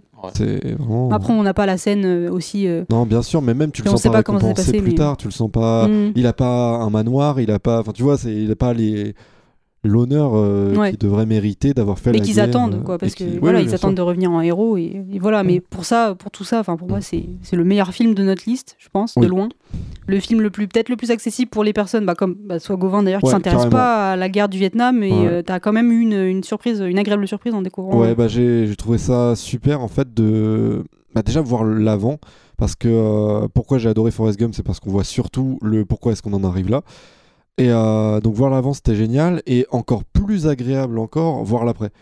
Euh, parce que Ah ouais. euh, je trouve ça incroyable ce moment où t'as le, le cuistot dont j'ai plus le nom qui se retrouve tout seul en cuisine et qui se met à pleurer sur Ouais, son John. omelette. John. Mm. Cette scène pour moi elle est ça m'a fait plaisir de voir une scène aussi puissante quoi. C'était. Donc voilà, moi, la, la guerre m'a m'a surtout permis d'avoir un, un- une scène d'après euh, plaisante. La- toute la scène de euh, on est au Vietnam, etc. Voilà, à part la tension, moi, ça m'a pas plus plu que ça. Euh, et encore, heureusement, c'était pas non plus guerre-guerre, c'était plus voyage au Vietnam. D'ailleurs, la deuxième fois qu'il part au Vietnam, Mike, il y va en tant que civil, si je me trompe pas. Ouais bah ouais il est plus habillé en vétéran effectivement Donc, il a pris un billet d'avion Mm. pour aller au Vietnam et il y va il vraiment en tant que ouais. civil. Quoi. Mm. Donc c'est vrai que moi j'ai beaucoup plus aimé ce truc un peu héroïque plus que les soldats. Quoi. Donc, euh, voilà, c'est c'est là où ça m'a plus parlé. Et le côté un peu, euh, enfin un peu non, vachement fictif en fait. Euh, j'ai- J'aime euh, j'aime voir des histoires tristes quand elles sont fictives parce que si elles sont réelles, j'ai pas envie de voir des histoires tristes. Ouais. Là, t'as aimé le côté euh, on invente complètement autre chose. Bah, on Et invente D'ailleurs, quelque chose c'est intéressant parce puissant, que quoi. pour euh, l'anecdote, euh, bah, du coup, sous les conseils euh, de Xavier, j'ai regardé une, une sorte de masterclass d'un monsieur qui s'appelle euh, Jean-Baptiste Toré. voilà, qui est expert euh, sur Chimino et il explique que en fait euh, au départ Chimino puisque bah il a commencé à travailler sur le film avant même euh, que la guerre du Vietnam éclate. Mhm. et il voulait faire un film de, de roulette russe en fait tout simplement. Et c'était vraiment le projet. Et après la guerre du Vietnam a éclaté ce qui a donné un contexte à son film. Mais euh, c'est absolument pas réaliste effectivement. Mhm. donc c'est c'est intéressant de savoir ça et, de, et que finalement le film est pas tant que ça sur la guerre du Vietnam par rapport aux autres où là euh, ça sert plus de Mhm. contexte et justement à parler de qu'est-ce que c'est que vivre en communauté euh, euh, aux États-Unis, qu'est-ce que c'est ça pourrait être n'importe quelle communauté. hein. On parle souvent de la communauté Ça italo-américaine. pourrait pas être n'importe quelle communauté. Bah, Le fait que ce soit des Russes, c'est vachement intéressant. bah, c'est intéressant, mais je pense que c'est ça, ça aurait pu être euh, des Italiens, ça aurait pu être des Juifs, ça aurait pu être euh, n'importe quelle Ah, communauté. Tu vois, enfin c'est une, com- une communauté dans un autre pays. Souvent il y a ce côté. euh, Ouais, mais bah, la Russes, famille. c'est- les rouges.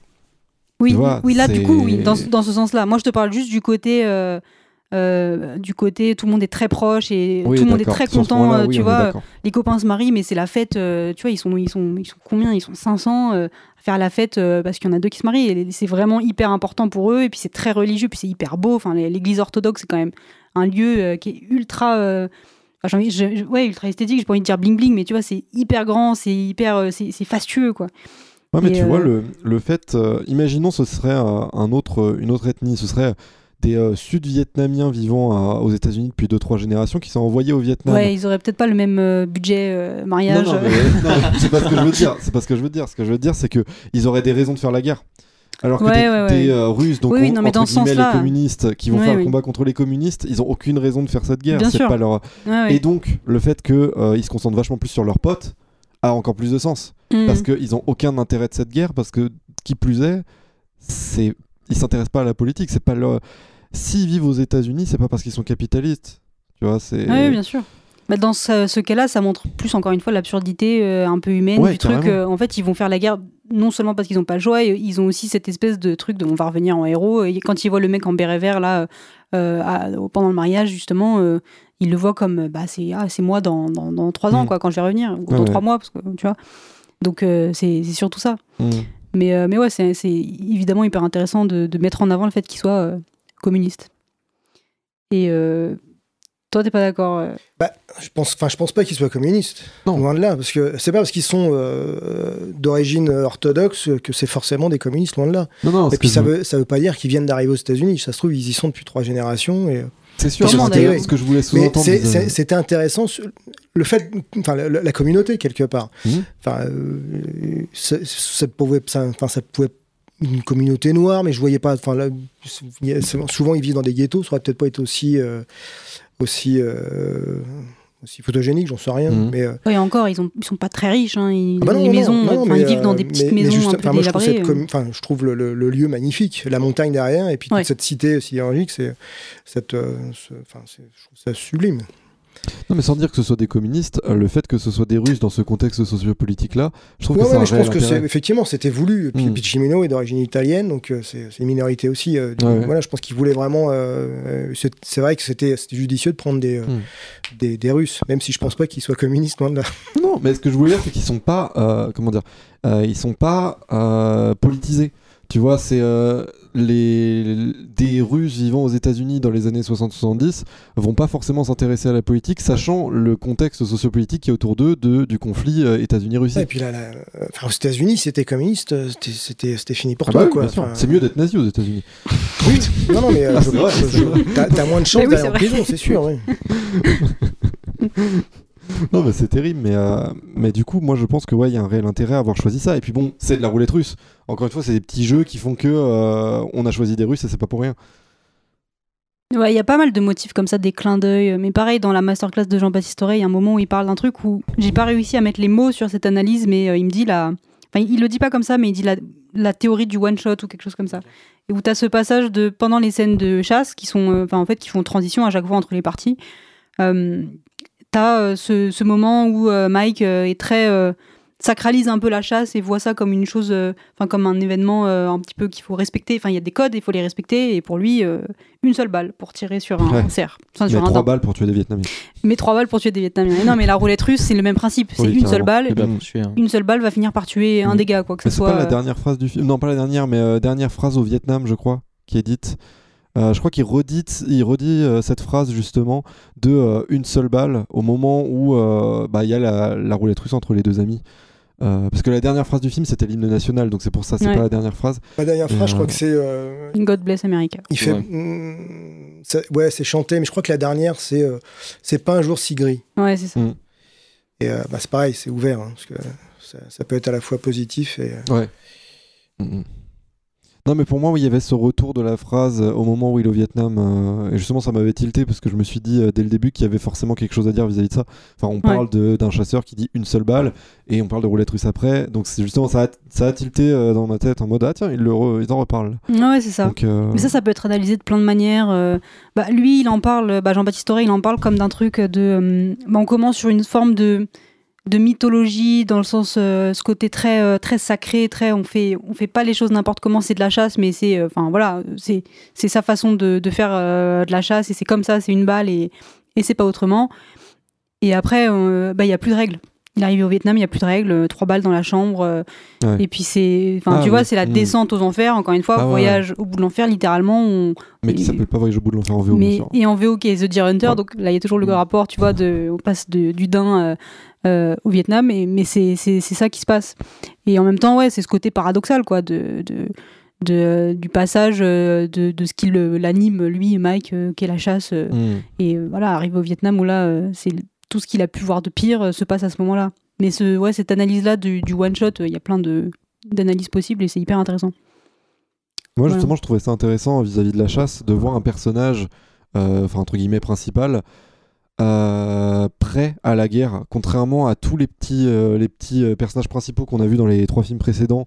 Bon, si on considère que Guignol, c'est le personnage principal dans, dans Full Metal Jacket, qui sont des personnes qui n'ont pas connu la guerre jusque-là. Là, on est sur un chasseur, donc qui connaît le, combat, en fait, qui connaît l'utilisation des armes, qui connaît la, la nature, qui connaît tout ça, alors même si c'est pas la même nature. Euh, Mais il a déjà il- donné la mort, en, en tout cas. Ouais, et même il a, manière. il a Et une il la donne plus de la même manière une fois qu'il a passé la guerre du Vietnam. Mm. Mais il a une manière du coup de gérer le conflit. Euh, on, sent, on sent un adulte, quoi. on sent le, le gars qui prend les décisions. Quoi. Euh, il- quand il met les trois balles dans le barillet, c'est parce que euh, il, il a son plan prévu. Quand Mm. euh, il y a son pote qui tombe à la flotte, il le suit parce qu'il sait que lui saura le sortir de là, etc. Enfin, on a ce, ce euh, super héros en fait euh, qui, a- qui a déjà affronté, euh, voilà, qui, qui s'est déjà battu entre guillemets. euh. Mais c- comme dit Thérèse, c'est un super-héros, mais qui ne fonctionne qu'avec ses deux acolytes. Parce que tout seul, il n'est plus rien. Enfin, Oui, tu vois, euh, dès, dès le début, on sent que c'est, euh, c'est un peu le, le, le leader.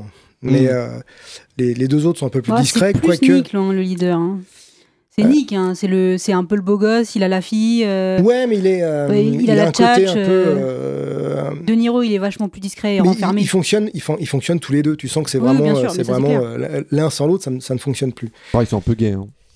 Mais euh, il y a plein de gens qui ont dit ça. Bah il y a oui, plein- bah oui, mais- bah mais c'est non, non, c'est je vois pas du tout juste ce deux super, deux potes quoi. Je sais pas, moi, De Niro, je le vois, pourquoi pas. euh, je vais pas dire qu'il l'est et que c'est écrit noir sur blanc, mais je veux dire que euh, la théorie est valable et que ça change rien à l'histoire et que pourquoi pas. Franchement, moi, je le vois, je le Oui, vois oui. pourquoi pas. hein. Donc, euh, Non, ou c'est juste une belle histoire d'amitié. non, j'ai envie qu'ils soient amoureux, ils sont super Bon, beaux les deux. d'accord, Bon, d'accord. Comme euh, Willem Dafoe dans Platoon. Rien ne nous dit qu'il est pas. oui, écoute. Et que t'aimerais bien, c'est pour ça. Mais non, mais moi, ce qui m'intéresse, c'est le côté. Ce qui m'intéresse, c'est le côté peace and love. Le côté peace and love, Mmh, c'est euh, ouais, ouais. faites l'amour, pas la guerre, euh, couchez avec tout le monde. euh, donc, euh, le fait qu'il soit pourquoi pas homosexuel, pourquoi pas bi, pourquoi pas tout ce que tu veux, je trouve que ça sert le propos Ouais, aussi. Et euh, c'était vraiment une théorie qui était soutenue par pas mal de personnes. Enfin, Mm. peut-être pas quand le film est sorti, mais ça aussi, il en parle Doré dans, dans sa matière. Euh, Mais alors, du coup, pourquoi pas, tout est pourquoi, possible. euh, pourquoi est-ce qu'Hollywood a gagné euh, Bah, je- comme je le disais au début, je sais moins répondre à cette question. Mais Mhm. si vous avez peut-être des éléments de réponse de. Enfin le, le- le- le propos de cette émission, c'est vraiment sur plusieurs décennies. Euh, au début, Hollywood n'a pas gagné la guerre puisque c'est, c'est, on est, on est à la sortie de la guerre. Ils ont, ils ont à peine financé les films, sachant que ça rapporterait pas.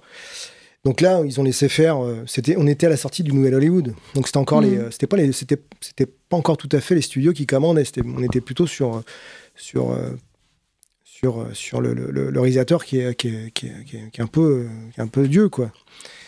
Et, euh, et si on prend, bah, enfin, Voyage au bout de l'enfer, par exemple, euh, Chimino, quand il, quand il arrive sur le, sur le film, il a juste fait un film avant.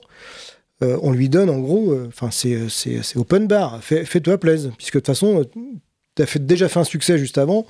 Bon bah là, tu vas tu vas nous en refaire un, un- deuxième. Mais euh, mais euh, à la, à, la, à la sortie de la guerre, on n'était pas encore sur, le, sur la pensée. euh, voilà, on avait encore des, vétérans qui revenaient, qui étaient un peu, euh, qui étaient un peu hués parce que, parce que les gens n'avaient pas encore accepté cette défaite. Il a fallu attendre les années 80, Reagan, etc., pour qu'on voit arriver des Chuck Norris et des, Stallone. Et c'est à partir de là où, Hollywood a transformé le conflit et, euh, et on a profité de ce, ce- de, ce- de- de scénario où un mec euh, tout seul pouvait remporter la guerre. Et là, euh, c'est là qu'on a fait un maximum de fric. Et, souvent sur des, frics, des, des, des, films à, petit budget. hein. Il y a eu des téléfilms. Euh, où, le type était, euh, était seul contre des bandes de, Hells Angels. C'était un, vétéran, mais le mec, il avait, euh, il pouvait, il pouvait, il pouvait descendre des rednecks à lui tout seul parce que ils avaient, ils avaient frappé un. Alors il y a, des, très mauvais films qui sont sortis dans les années 80.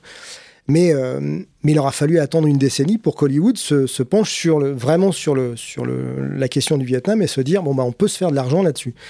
Et, Stallone a été voilà si, on compare le Rambo 1 et le Rambo 2, euh, Rambo 1, c'est juste un, ersatz de, de Frankenstein quelque part. Enfin, Mm. le- l'Amérique a créé un monstre qui est ingérable.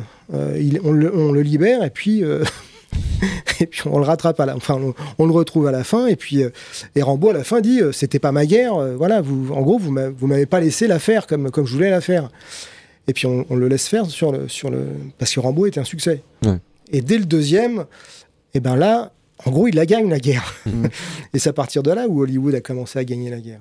Mais le parallèle avec Voyage au bout de l'enfer est du coup super intéressant parce que on a ce Bah- super héros encore une fois, mais qui cette fois a perdu la guerre totalement. euh, Oui, mais parce que c'est, c'est le premier film et on est à la Ouais, sortie de la guerre. c'est ça. Il et là, fallu euh, attendre 10 ans. Le, le, le- la- enfin, le, le- le gouvernement, euh, l'armée et, et- et Hollywood n'étaient pas encore prêts à, à financer ce genre de film. C'est pour Mm. ça que c'était un peu. Mais moi, Voyage au bout de l'enfer, je vais, je vais peut-être laisser quand même Dorian parler, parce que euh, pour le moment, il n'y a, pas dit grand-chose. mais moi, Voyage au bout de l'enfer, bon, c'est, c'est- je ne vais, enfin, je, vais- je vais pas vous mentir. Pour moi, c'est, le, c'est, c'est, c'est certainement l'un des dix plus grands films euh, du XXe siècle. Ah, Donc, je, suis, je suis assez définitif. Mais euh, je l'ai vu je ne sais combien de fois et à chaque fois je prends, euh, je, enfin je prends une, je prends une claque. C'est euh, chaque acteur est magistral. Je crois que c'est le meilleur rôle de de, de De Niro. Ah, il est incroyable. Je l'ai jamais. Le ouais, meilleur je- rôle, carrément. ah ouais.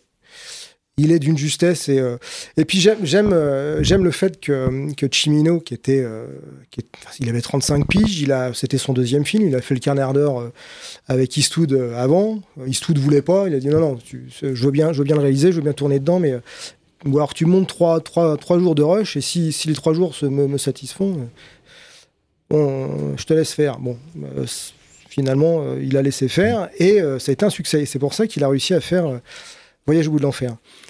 L'intelligence de Chimino sur ce film, c'est qu'il a, il a demandé à ses acteurs de venir euh, cinq semaines dans, un, dans une réelle communauté euh, euh, russe Russe ou ukrainienne. orthodoxe. euh, voilà.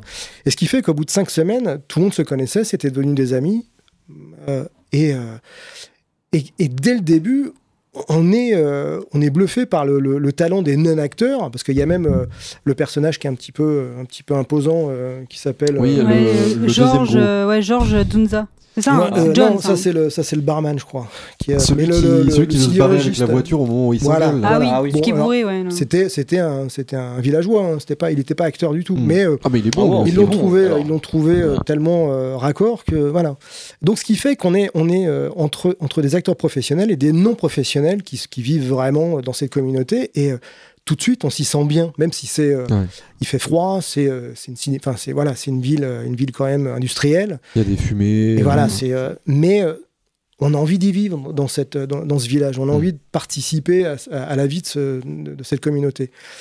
Et, et pour moi, Voyage au bout de l'enfer, c'est c'est c'est à peine un film sur le Vietnam. C'est c'est plus- c'est plutôt traiter la capacité de, de, de survie euh, d'une d'une communauté à, à un- à une catastrophe. Alors, ça aurait pu être un, un tsunami, ça aurait pu être, euh, je sais pas, un attentat, ça aurait pu être un tremblement de terre. Bon, Ouais. voilà, c'est la guerre.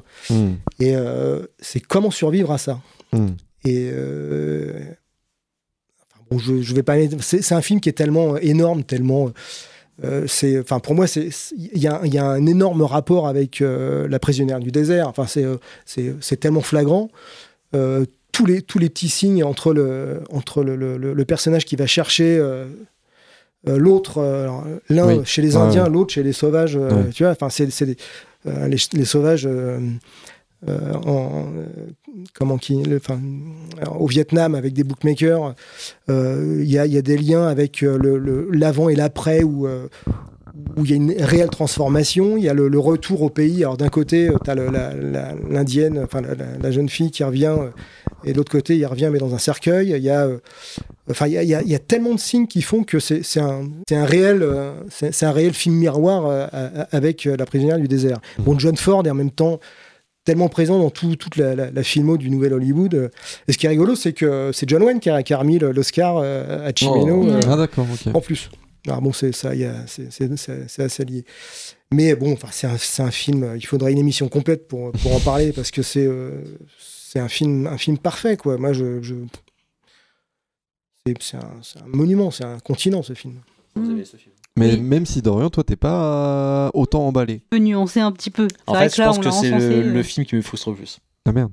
Vraiment. Là, t'es en train de te dire que t'as raté quelque chose. C'est pas assez euh. long. J'aurais aimé, moi, que ça fasse une heure de plus. En soi, je sûr sur la table, je crois que c'est le film que j'ai noté 3,5 et les autres, j'ai tous Ouais. noté 4. Parce qu'en fait, je trouve qu'en termes de rythme, c'est des fois un peu trop long, un peu trop. Voilà. Genre, en termes de rythme, je suis pas convaincu à 100%.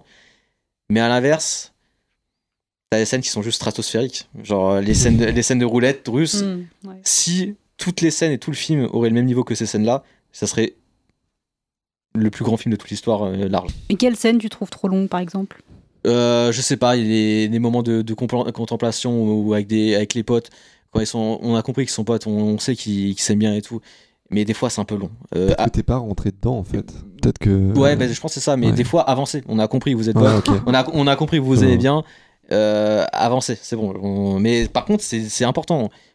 Mais moi, ce que je, ce que j'ai beaucoup aimé, et l'une des les plus grandes forces de, du, du film, c'est que t'as pas besoin de faire un film dans, au plein cœur de la jungle. T'as Mm. pas, t'as pas, la- t'as pas besoin de faire un film d'action. T'as juste besoin d'une scène et ça suffit amplement pour te montrer tous les traumatismes de la guerre. Mm. Et une scène en trois heures de film, ça suffit amplement. Et là-dessus, ils sont trop forts d'avoir fait une, une seule scène et euh, que ça soit aussi impactant que tous les autres films qu'on a parlé précédemment. pense à la dernière scène? Non, celle dans la Euh, cage. c'est- non, c'est dans la cage. Ah oui, c'est dans la que cage. c'est c'est la seule scène qui se passe euh, Dans la jungle, quoi, en fait. où, Oui, oui, où- oui. où ils sont vraiment euh, prisonniers. Mm. Et, euh, et moi aussi, ce que j'avais euh, remarqué et qui est plutôt bien fait, c'est qu'on passe de vraiment de la naïveté à. Euh, non à la, à la maturité justement. Mhm. dans le sens où au début bah ils sont enfin ils sont ils sont amis mais ils sont complètement cons. Ils se font des paris en mode ouais je vais doubler la voiture euh, le, je vais doubler les camions euh, on parie combien? Ou même le, le gars tout simplement qui va se marier alors qu'il qui, qui va partir à la guerre. Bah t'as une sorte de naïveté et euh, d'incrédulité. Dans le sens où tu bah, ils sont complètement en décalage par rapport à ce qui vont se passer. Et ça a été traduit justement par le, le, le militaire qui est, qui est sur le, dans le bar Euh, et c'est le premier contact qu'on a avec la guerre. Et on a le premier décalage avec Robert De Niro qui, qui, qui est complètement bourré. Et du coup euh, il est encore plus ridicule parce qu'il est bourré. Il va voir un, un homme euh, militaire gradé pour essayer d'avoir un échange. Mais lui il, euh, il regarde de haut. Il, est en mode mais qu'est-ce que tu veux? Tu, vas faire la guerre mais tu, tu, enfin, tu, vas, tu, vas, tu vas pas survivre. T'es, t'es pitoyable. Et là, c'est le premier contact avec la guerre. Et tu te rends compte du, vraiment du décalage entre ce qu'ils sont eux, c'est-à-dire la naïv- naïveté, et euh, le danger et la maturité que représente ce colonel. Mm. Et on a aussi la naïveté qui se produit justement entre, entre la- pendant la transition des, des deux, des deux parties, où bah, c'est, un peu ben niais qui se retrouvent tous dans le bar avec la petite musique, euh, le, le, po- le- le pote qui, qui joue au piano, c'est un peu niais, c'est un, peu crédule. Mais justement, le cut d'après, t'es directement dans la guerre. Et là, c'est, c'est comme si par exemple, on mettait une baffe à tous ses, ses amis en mode euh, ok c'est bon vous avez fini de faire les enfants maintenant je vous mets une baffe je veux montrer Mm. c'est quoi la, la guerre et là Mm. que directement on rentre dans la guerre et ça c'est tu vois que t'as aimé. mais, j'ai- mais c'est pour ça que c'est, c'est frustrant et j'ai aimé ce film Ouais. et euh, Apocalypse Now et Ouais je voulais l'enfer c'est des films que j'avais un peu du mal je les ai revus et j'ai vu à la hausse et j'aime ces films ils ont des ils ont énormément de qualité et Mm. puis Robert De Niro pour moi c'est c'est le plus grand acteur de, de toute l'histoire donc euh, il, est, il est incroyable et puis la scène de fin est il y a, il y a un plan, il m'a mis des frissons. Genre, il y avait un, un- c'est un plan large où euh, ils sont tous les deux en face, euh, en, en bas de cadre, et t'as toute la foule euh, tout autour. Ce plan-là, il m'a mis des frissons. Tellement, tellement Mhm. il est impactant. Donc euh, franchement, euh, c'est pour ça que je trouve ça frustrant que le rythme soit pas à la hauteur des, des scènes stratosphériques de Rouet Russe. Ok. On en est à 1h35. On fait une conclusion? Ouais. Parce que là, euh, effectivement. Bah, c'est bien, euh. Est-ce que tu as réussi à tirer quelque chose de tout ça qui pourrait être. euh, bah, là, euh, pour conclure, j'ai l'impression qu'on peut juste revenir à ce que tu disais tout à l'heure, euh, Xavier, sur, euh, sur euh, le, le fait qu'Hollywood et que le- la, la victoire ou la défaite, c'est quelque chose qui se passe pas là sur nos quatre films, mais plus sur vraiment une, sur un panel de films et sur l'évolution de comment on traite la guerre du Vietnam et, euh, et comment finalement au fur et à mesure du temps c'est devenu une histoire d'argent parce que c'était une recette qui fonctionnait. Et c'est évidemment pas vraiment le cas avec Voyage au bout de l'enfer et Apocalypse Now qui sont des films trop euh, trop euh, comment dire enfin qui sont arrivés trop tôt après la, guerre. Mais mais c'est peut-être plus le cas avec Platoon et Full Metal Jacket et en, en même temps pas vraiment puisque c'est des réalisateurs qui ont raconté une histoire Enfin, Oliver Stone voulait raconter son histoire et puis Stanley Kubrick faisait pas du cinéma pour l'argent étant donné le, le, les- les- les- la- le dépassement de budget qu'il avait à chaque fois. Mais, euh, mais euh, bah écoute, euh, si toi tu veux conclure un peu Bah, étant donné que c'est ta problématique et que j'imagine plein de trucs à dire. J'avais envie de, de séparer le- le- euh, la période euh, ciné-Vietnam en, en plusieurs parties. J'ai le sentiment qu'il y a une première partie euh, euh, à la sortie, la sortie du conflit et un petit peu pendant, mais il n'y a, eu pas- y a pas eu grand-chose, mais plutôt à la sortie du conflit, c'était euh, c'était vraiment sur la violence et le traumatisme du, du conf- enfin, de, de- de- de cette guerre. Mm. Avec bon, Apocalypse Now, euh, Voyage au bout de l'enfer et, et consorts. Et puis ensuite, on passe dans les années 80 avec l'ère Reagan où Stallone, Chuck Norris et, et, et, toute, cette, toute cette mouvance un peu laissez-nous y retourner qu'on la gagne, où là c'était c'était plutôt la révision. Euh, en vrai, euh, voilà, les, les- les- les- les vétérans, euh, ils sont pas si, euh, si, si mauvais que ça. on va même vous le prouver. Et, et puis les, années 90, euh, où là c'est beaucoup plus, à mon avis, plus folklorique. Parce Ouais. qu'il y, a Mm. bah, y a tous les, euh, euh, toutes les séries télé euh, c'est c'est en- c'est sous-entendu. C'est voilà, il y a Magnum, il y a euh, De flics à Miami, euh, Supercopter, l'agence touriste, etc. Où c'est que des vétérans et les mecs sont quand même, euh, c'est quand même des sacrés bonhommes quoi. Mm. Parce qu'ils en ont appris euh, vachement et puis euh, quand ils reviennent, c'est euh, pas des surhommes, mais euh, ils, ils sont au-dessus de la masse, au-dessus de la voilà. Et puis euh, il y a, euh, on parlait tout à l'heure de Forrest Gump qui est intéressant, enfin que je trouve même très intéressant parce Oui, que euh, là on est au-delà et euh, et quand on analyse le film, on est alors le, le personnage principal est un peu euh, est un peu bénet, hein, faut reconnaître. Euh, il fait la Il guerre, il fait, euh, ça devient un héros. Et quand il revient, euh, finalement, euh, son, bon, son, son meilleur pote est mort, son, son supérieur euh, Handicapé. est handicapé, mais euh, finalement, il, il pardonne aux Vietnamiens à tel point qu'il en épouse une. Oui. Et euh, par contre, le, le- le pacifiste euh, qui était l'ami de sa, sa copine, euh, euh, on, aper- enfin, on s'aperçoit que finalement, il, il tapait sa, sa- sa nana et puis, sa, puis Jenny, je crois. Mm. Et Jenny qui était, euh, qui était anti, euh, anti-guerre, anti, enfin qui était, Hippie quoi. Mm. qui était hippie, bah, finit par mourir d'excès de, de, de- de plein de choses. Excès de elle, plaisir. elle- elle meurt du sida. Donc il y a une espèce de, parabole entre. Enfin, en gros, on a fait. Fait une espèce de, de- de révolution euh, complète, on revient au point de départ. Quoi. Et euh, donc, quelque part, euh, Hollywood a gagné. Quoi.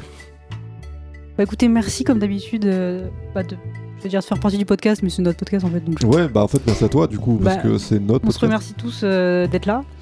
Merci papa d'être venu euh, dans cet Bah, épisode. C'était un plaisir. fait, euh, puis bah, dans ce studio qui est d'une. Qu'il y a de l'argent quand même. hein. Eh, attends, On est dans co- un garage. bah, moi je dirais c'est un petit peu comme euh, les films euh, de 70 sur la guerre du Vietnam, faut aller chercher les financements ailleurs. Alors, merci à vous, c'était un, c'était un réel plaisir. Bah ouais, mais merci, merci à toi, on a appris plein de Ça fait choses. beaucoup de euh, merci. T'as pu, ouais, mais il faut dire merci, on est poli, on est très poli. Et euh, non, ça, tu t'as permis de mettre un cadre et de répondre aussi à nos, nos petites, euh, nos petits doutes, parce que nous, la guerre du Vietnam, c'est pas quelque chose qu'on a forcément euh, beaucoup étudié à l'école et euh, Pas du tout. que, ouais, je crois qu'on l'a Personnellement, je l'ai jamais vu ouais, à non, il me semble, il me semble pas non plus. Si- si- Est-ce que je peux rajouter juste, j'avais deux petits conseils euh, euh, euh, caddie pour les, les- vos auditeurs qui sont Ah euh, bah, très c'est nombreux. important, c'est important. C'est le moment Euh, recommandation. alors, on a parlé, on a parlé de, de- de l'origine du Vietnam, qui était l'Indochine française. Il y a un film qu'il faut absolument voir, c'est la 317e section, qui est peut-être le film le plus fidèle peut-être un des plus grands films de guerre euh, sur le sujet. Et, euh, c'est un film de 65 de, de, de, Schoendorfer avec euh, Kremer et euh, Jacques Perrin. Et puis un livre, c'est euh, un livre qui est, qui est un, qui est un- qui est un- un pavé. C'est, enfin, c'est pas, un- c'est un pavé dans le sens, euh, dans les deux sens du terme. Euh, et ça s'appelle euh, euh, Sympathy for the Devil de euh, Kent Anderson. C'est un ancien, c'est un ancien du Vietnam qui est devenu euh, flic et qui, euh, qui a écrit des romans. Et, euh, et ça, ça, ça raconte son, sa vie au Vietnam. C'est magistral. Ok, bah c'est noté. Et bah allez, allez voir ça si ça, si ça vous intéresse. ça. si- Et, à lire, lire ça si le podcast vous a intéressé, vous a donné envie de voir les films euh, sur la guerre du Vietnam. Et puis écoutez, bah n'hésitez pas à nous suivre sur Instagram, euh, at euh, le 7ème œil, et puis sur nos letterbox respectifs qui sont tous écrits Tous. en barre d'infos, sauf celui de, de Gauvin qui refuse euh, de mettre euh, les 10 000 films qu'il a vus sur Letterboxd. Bon, t'es pas obligé de faire des critiques sur Letterboxd, tu peux juste mettre les films que tu vois. Je, je suis pas, je suis pas sociable. Ok. Donc, suivez-nous tous sauf Gauvin. Voilà, c'est ça. Voilà, et surtout pas dans la rue parce que ça va lui faire peur. Non, mais justement, suivez-les, mais pas moi. Ok, ouais. Et puis, bah écoutez, euh, on se retrouve dans un mois pour un nouvel épisode du 7ème œil. Et en plus, c'est moi qui choisis le thème. Des bisous.